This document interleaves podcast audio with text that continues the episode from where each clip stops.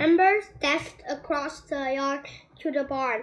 At least her glasses kept the wind from blowing in her eyes. She swung open the barnyard gate.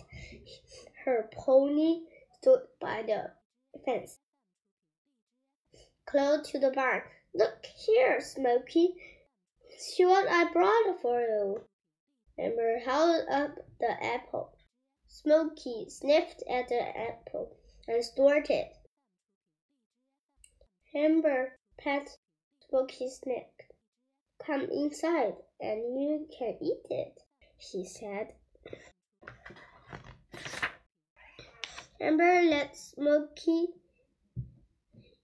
let Smoky into his stall and took a big whiff of the sweet hay. Smell good, she said.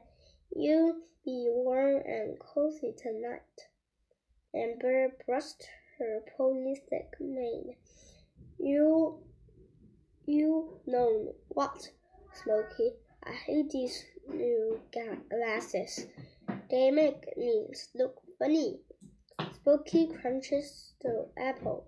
Even my friends think these glasses make me look funny. Kim called me our face today, and then the other girls said it too. Amber hummed the brushes brush up on its hook. I wish I could smash my glasses. Smoky rubbed Amber's neck with a note. Sniffing, Amber giggled. Tickled. She gave Smoky a hat and turned to leave, but a strange sound stopped her.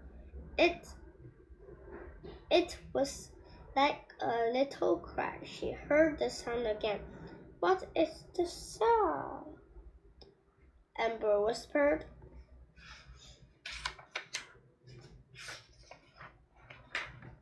Looking around, Amber spied a small brown shape in the straw at the back of the stall.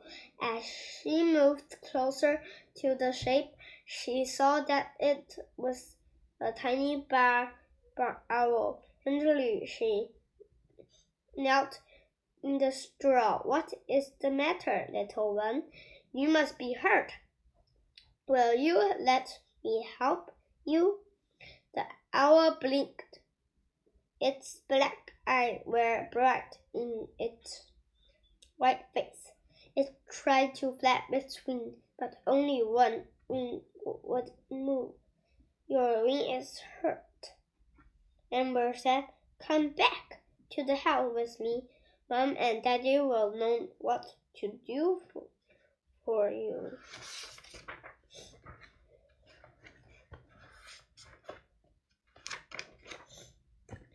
Slowly, Amber pulled her scarf, then with gentle hand she wrapped the scarf around the owl. There, that's like a little nest. You have a warm ride to the house. Amber called to Smoky. Good night. Smoky Fix were just being followed to as Amber that left the barn. She held the tiny owl close and could feel its quiver. You're all right, she whispered. I take care of you.